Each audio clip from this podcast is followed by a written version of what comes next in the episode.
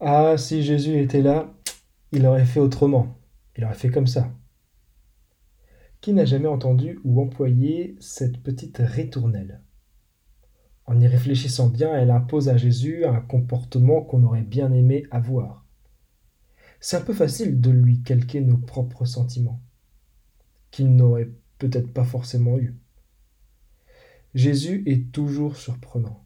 Il pourrait bien nous surprendre, se cacher là où on ne l'attend pas.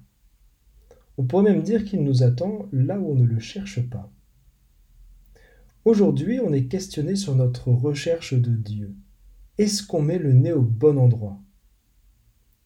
C'est une nouvelle invitation à le rencontrer cette semaine, voire même un travail estival pour ceux qui partent.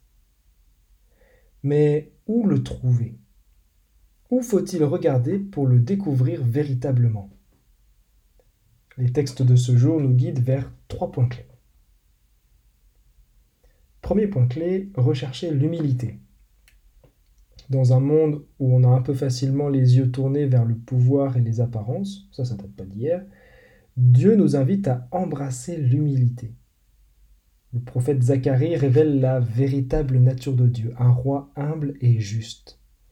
C'est un roi qui ne correspond pas à nos attentes mondaines, mais qui apporte la joie, la paix et la justice authentique.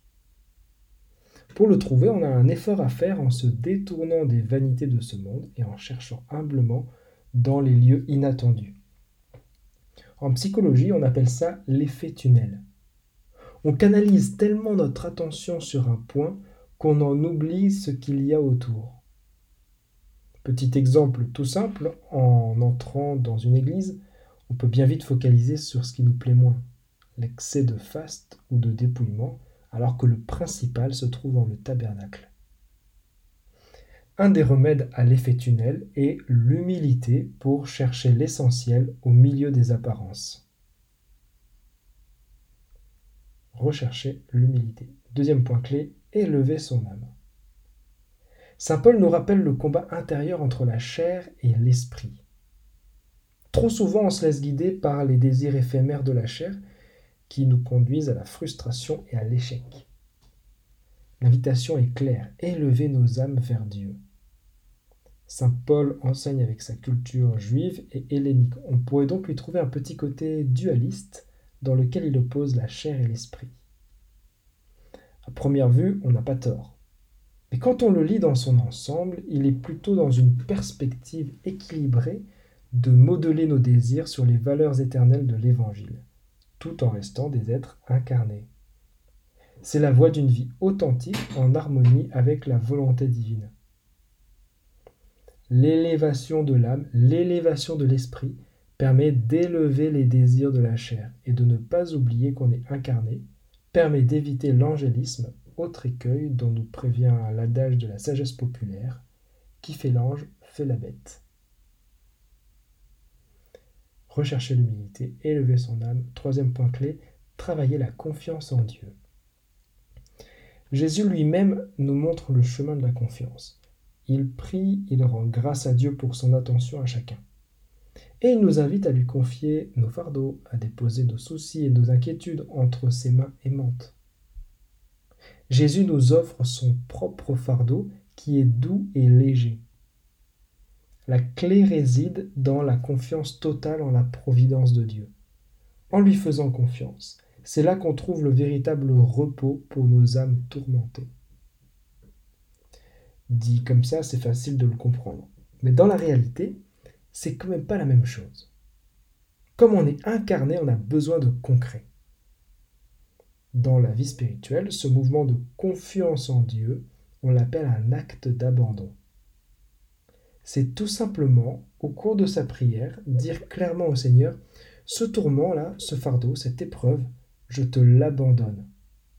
J'ai confiance en toi, je crois fermement et j'espère que tu peux le porter. Rien que le fait de parler à un ami ou bien de déposer le sac à dos en confession ou en accompagnement spirituel, ça soulage. L'acte d'abandon permet la même chose, mais il va au-delà.